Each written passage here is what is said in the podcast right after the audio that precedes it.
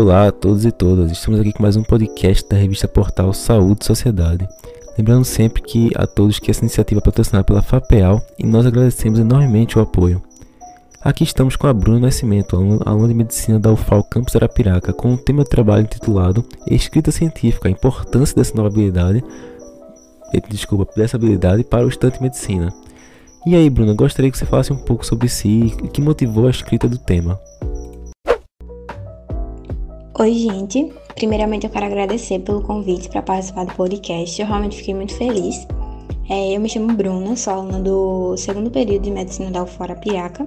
E sobre essa pergunta, né, na verdade, eu produzi esse texto em uma disciplina do período letivo excepcional da UFAL, PLE.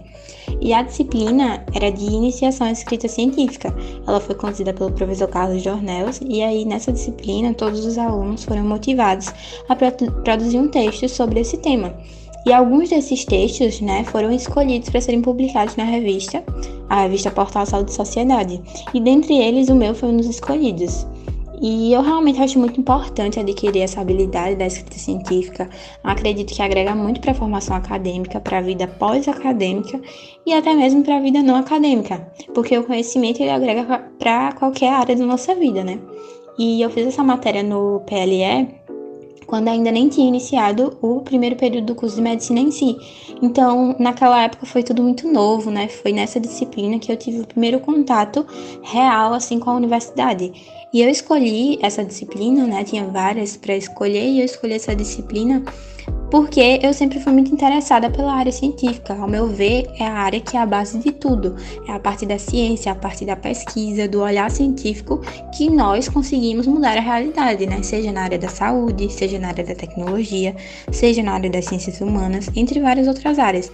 Então, apesar de ainda estar no início da minha formação, né, ainda estou no segundo período, eu entendo a importância da ciência, da pesquisa, dessa habilidade da escrita científica para a sociedade como um todo, né? Então foi isso que me motivou a escrever esse texto, a esperança de que um dia as pessoas pensem como eu estou pensando, né?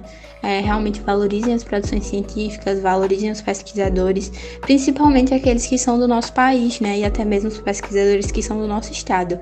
Então, espero que um dia isso se torne uma realidade. Muito boa a iniciativa do professor e também todo o empenho que, que os alunos tiveram, né? E se dedicaram ao projeto. A gente sabe que o, o estudante de medicina deve se projetar sempre. Dentro do seu campo de atuação, de que forma o domínio da escrita científica traz luz aos seus estudos e sua prática médica? Então, nosso conhecimento, ele deve ser sempre apoiado na ciência. Nós sabemos disso, né? Nós aprendemos isso desde o início da nossa formação. E, e a gente não pode deixar isso somente na teoria né? Ou seja, enquanto estudantes e futuros profissionais de saúde, nós devemos pôr essa ideia em prática. Ou seja, sempre, sempre apoiar o nosso conhecimento, as nossas decisões, as nossas condutas médicas na ciência. Mas aí, tipo, o que que isso tem a ver com a pergunta, né? O que que isso tem a ver com o domínio da escrita científica? Porque, na verdade, eu acho que dominar essa habilidade da escrita científica, ela não é só importante para produzir artigos, para produzir trabalhos, para produzir pesquisas. Óbvio que isso é de extrema relevância, só que dominar essa habilidade, ela vai além disso, né? Ela é essencial para qualquer estudante e futuro profissional. Justamente para que nós possamos pegar um trabalho, possamos pegar um, um artigo e realmente entender o que está ali escrito. Entender qual foi a metodologia que a pessoa que escreveu usou, é, qual a finalidade daquela pesquisa, se ela é ou não por exemplo, proveniente de uma fonte confiável, né? Isso é muito importante. É, então, todos devem dominar a, a, técnica da escrita científica, mesmo aqueles que não querem ou que não se identificam com a área da pesquisa, né?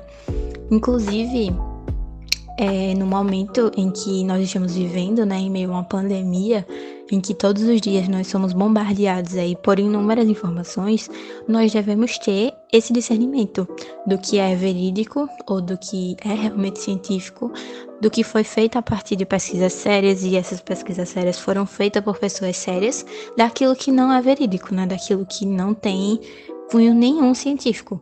Então, por exemplo, às vezes surgem durante a pandemia agora, né, surgiram várias pesquisas é, e várias pesquisas é, trazem determinados resultados e as pessoas, né, inclusive profissionais de saúde, interpretam esses resultados, essas pesquisas de forma totalmente distorcida. E aí iniciam o ciclo de repassar informações falsas, informações que vão repercutir na sociedade de forma geral, é, muito negativamente. Então, é isso, né? Dominar a escrita científica vai além de produzir determinada pesquisa em si ou determinado estudo. Na verdade, dominar essa habilidade é essencial para que nós, enquanto estudantes profissionais, possamos passar o conhecimento para a sociedade de maneira séria, né? com compromisso, é, informações verídicas e também de forma profissional, né? Isso é verdade. O maior desafio, ao meu ver, é transmitir o que sabemos dentro de toda tecnicidade científica para um paciente, muitas vezes analfabeto, no contexto de Arapiraca. É preciso garantir que o paciente tenha sua autonomia preservada para dar continuidade eficaz ao tratamento. Você acha que essa temática deveria ser abordada junto à grade curricular de forma prática? Bom, pelo menos na minha época não havia algo concreto sobre isso, apesar de ter sido amplamente discutido pelo bom discernimento dos professores que tivemos. Com certeza, né? Infelizmente, ainda é muito comum esse academicismo que a gente vê, né? E eu acho sim que seria muito bom inserir essa temática na nossa grade curricular de Arapiraca. Mas eu acredito também que, apesar de nós ainda não termos isso na nossa grade curricular, né, os professores da UFAL, é, pelo menos os que eu tive contato até agora, eles sempre reforçavam muito sobre isso, né? Eles sempre reforçam muito sobre isso. Eles nos corrigem, por exemplo, quando nós falamos algum termo técnico durante é, a anamnese. Então, é isso. É porque, na verdade, o que acontece? Não adianta nada, né? Nós, por exemplo, estamos lá com um paciente e nós chegarmos a um determinado diagnóstico para aquele paciente e nós não soubermos explicar e esclarecer ao paciente sobre o que está acontecendo com ele, né? Qual é a conduta que nós vamos tomar, como que vai ser feito o tratamento dele. Então, assim, para que o paciente ele chegue e realmente sinta-se confortável para estar ali, né, e contar a história dele para você, você enquanto estudante futuro médico deve primeiramente, né, escutá-lo e orientá-lo. E quando você orienta, você tem que fazer isso de uma forma que ele entenda o que você está falando, né? E que ele também se sinta acolhido, se sinta amparado, se sinta cuidado, né? E ele só vai sentir assim se ele realmente entender o que você está falando. Então não adianta nada estudar, não adianta nada pesquisar, não adianta nada produzir artigos se nós não soubermos passar todo esse conhecimento de uma forma simplificada para quem realmente importa, né? Que são os nossos futuros pacientes e também os familiares desses pacientes, né? Com toda certeza, esse é o objetivo final primordial que devemos ter. Inclusive, o linguajar métrico é quase um novo idioma, porque aprendemos mais de 3 mil palavras do início ao fim do curso. Talvez até um livro, por exemplo, vocabulário médico do dialeto científico coloquial poderia ser produzido. Para você, quais são as alternativas para aproximarmos as duas formas de se comunicar? Então, né, eu acredito que antes de sermos estudantes de medicina, antes de sermos médicos, nós somos pessoas que convivemos com outras pessoas, né? Nós, somos, nós, nós temos amigos, nós temos familiares, nós temos vizinhos, né? Ou seja, nós conhecemos boa parte do vocabulário coloquial, né? Porque nós também usamos esse vocabulário quando estamos com os nossos amigos, no dia a dia, tudo isso. Então, aproximar essas duas formas de se comunicar, no fim, eu não acho que seja uma tarefa tão difícil assim, né? Talvez seja uma tarefa mais de, de se autopoliciar, né? Para que o paciente ele entenda o que você está querendo dizer para ele.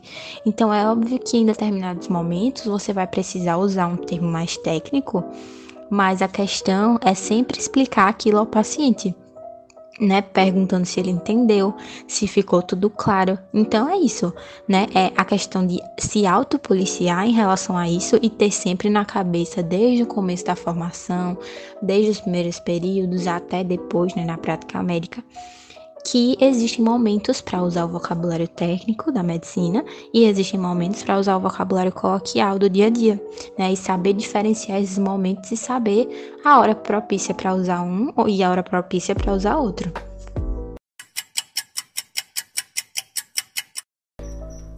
Realmente, essa parte de se policiar é, é, meio que saber atuar, né? O médico é quase um, um médico, a médica em si, né? É quase um ator, porque ele vai ter sempre formas de comunicar com diferentes tipos de pessoas e, e ele tem que estar tá sempre fazendo essa transição de personagem, né? Bom, Bruno, agradecemos pela sua presença e por se disponibilizar, passar um tempo aqui com a gente e trazer essa temática, podemos ouvir a sua opinião e aprender um pouco mais de, desse, desse tema, né? Agradecemos também a você que acompanha o nosso podcast. Fica ligado nas redes sociais, Instagram e Spotify. Se você tem um texto que acha interessante, o site para submeter é www.cirufal.br cir.ufal.br na verdade, barra index.php barra nuspfamed. Pode jogar lá e dar um Google que vai aparecer para você, tá bom? Submete lá, boa sorte e até a próxima, pessoal. Eu que agradeço novamente pelo convite. Eu realmente fiquei muito feliz quando fui chamada, né, para participar. E quero agradecer também a todos que ouviram esse podcast até o final. É, muito obrigada a todo mundo e até a próxima.